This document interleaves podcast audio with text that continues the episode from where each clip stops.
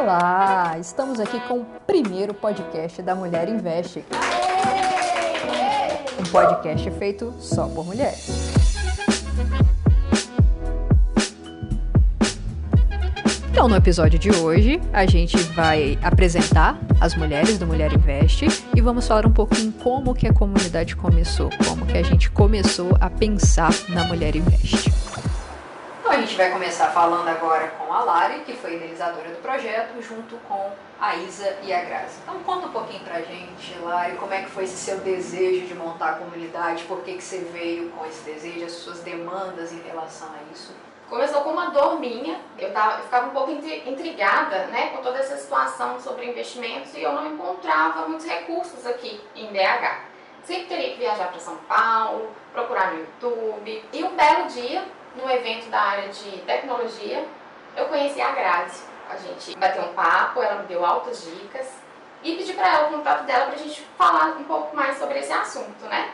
E outro evento, um outro happy hour também da área de tecnologia, eu conheci a Isa, que tinha as mesmas ideias da Grazi. A gente estava num grupo lá nesse happy hour com mais ou menos umas seis ou sete meninas e nenhuma delas investia. Ah, nem eu, apenas a Isa.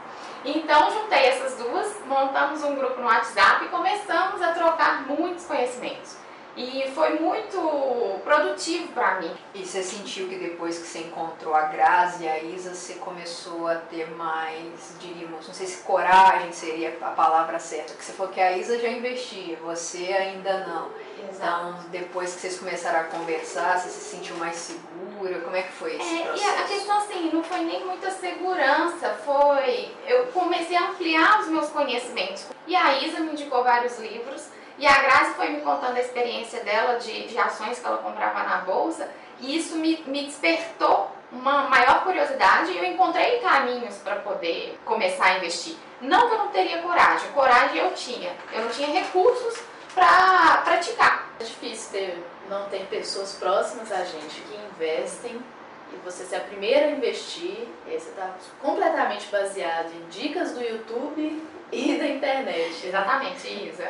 E o legal é que o primeiro contato que eu tive com a Lari, eu tava numa fase que eu só falava desse assunto, eu não tinha, eu não tinha outro assunto para falar. Então todo mundo que eu encontrava falava de ações de bolsa, de investimento, de renda fixa, de aposentadoria, de projetos. Isso acabou que contaminou positivamente Foi maravilhoso. pessoas aí. Foi maravilhoso. A gente não esperava chegar onde a gente chegou, assim, com tantas mulheres, pessoas, assim, reconhecendo o nosso projeto. É, e vale a pena lembrar que nenhuma de nós vem de uma família investidora. Eu consegui convencer meus pais a investir, na verdade só minha mãe, mas eles não investiam antes, não sabiam investir e acabou contagiando tanto minha família quanto os meus amigos ao redor de mim. E esse é o nosso objetivo, né? Disseminar isso aí para várias pessoas, para várias mulheres principalmente, né?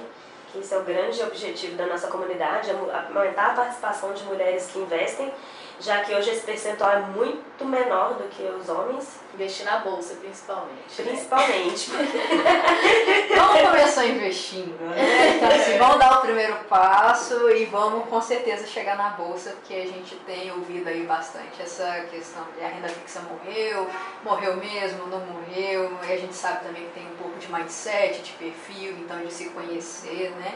E escolher o investimento, na verdade, mais correto de acordo com o seu perfil. Vocês perceberam que as meninas que vocês conversavam, até mesmo os pais de vocês, igual vocês falaram, foi um caminho muito grande de mudança de mindset? Como é que foi? A maior parte das vezes as pessoas querem dar o primeiro passo, mas tem muito medo. Pelo menos no meu caso e no caso das pessoas ao meu redor, essa curiosidade veio muito aos poucos. No caso da minha mãe, por exemplo, ela me via estudando sobre, ela começava a me perguntar. Eu nunca indiquei nada para ela. Ela que teve a curiosidade de perguntar o que eu estava estudando, para saber, até porque toda mãe é assim, né? Quer saber foi o seu dia, quer saber o que que você está fazendo. E aí, como eu não forçava ela a nada, ela começou a ficar realmente curiosa pelo que eu estava fazendo. Dei algumas aulas para ela, ensinei o porquê investir, o porquê guardar dinheiro para você ter dinheiro para aposentar depois. O que a gente quer fazer muito nessa, na nossa comunidade é estimular a curiosidade das meninas, para que elas não dependam só da gente também, mas para elas pesquisarem e entenderem quais são as fontes confiáveis.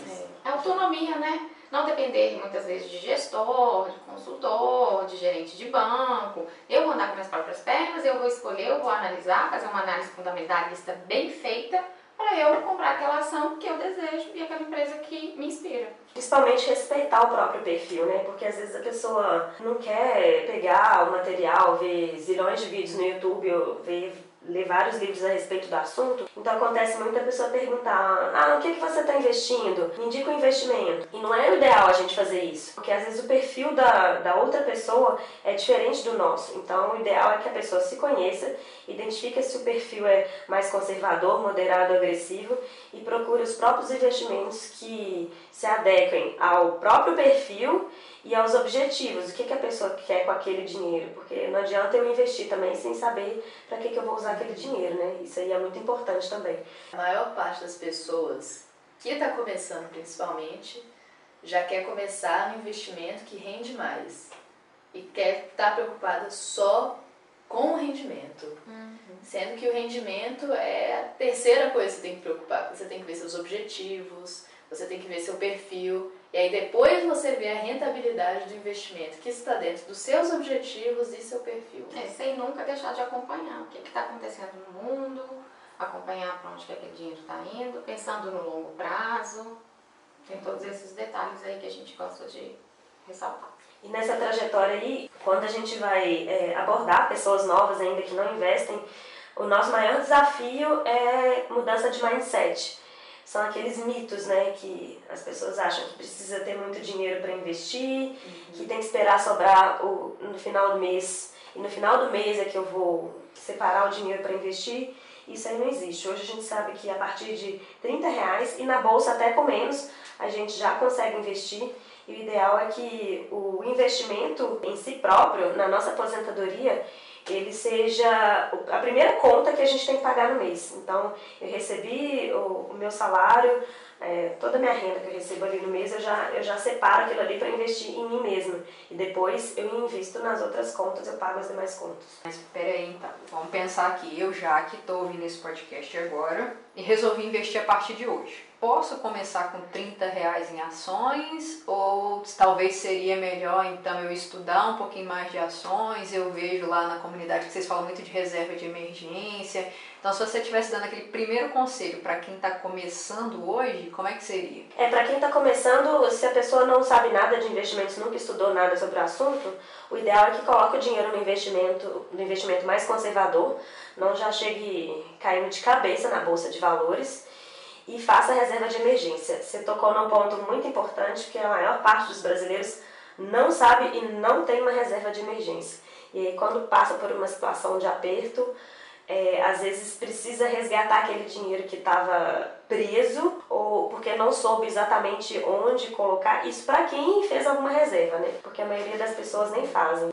Investimento conservador seria renda fixa, né, Grazi? No caso, depois para fundos imobiliários, que é algo menos arriscado, e aí depois entraria na bolsa, né? É, o ideal para reserva de emergência é a gente pensar em um CDB, né, que a gente vai falar futuramente aí o que, que significa para quem não conhece, o Tesouro Direto, né, que é um investimento, um dos investimentos mais seguros que a gente tem no Brasil hoje, porque ele tem liquidez, e a gente tem que pensar na, na nesses pilares, né?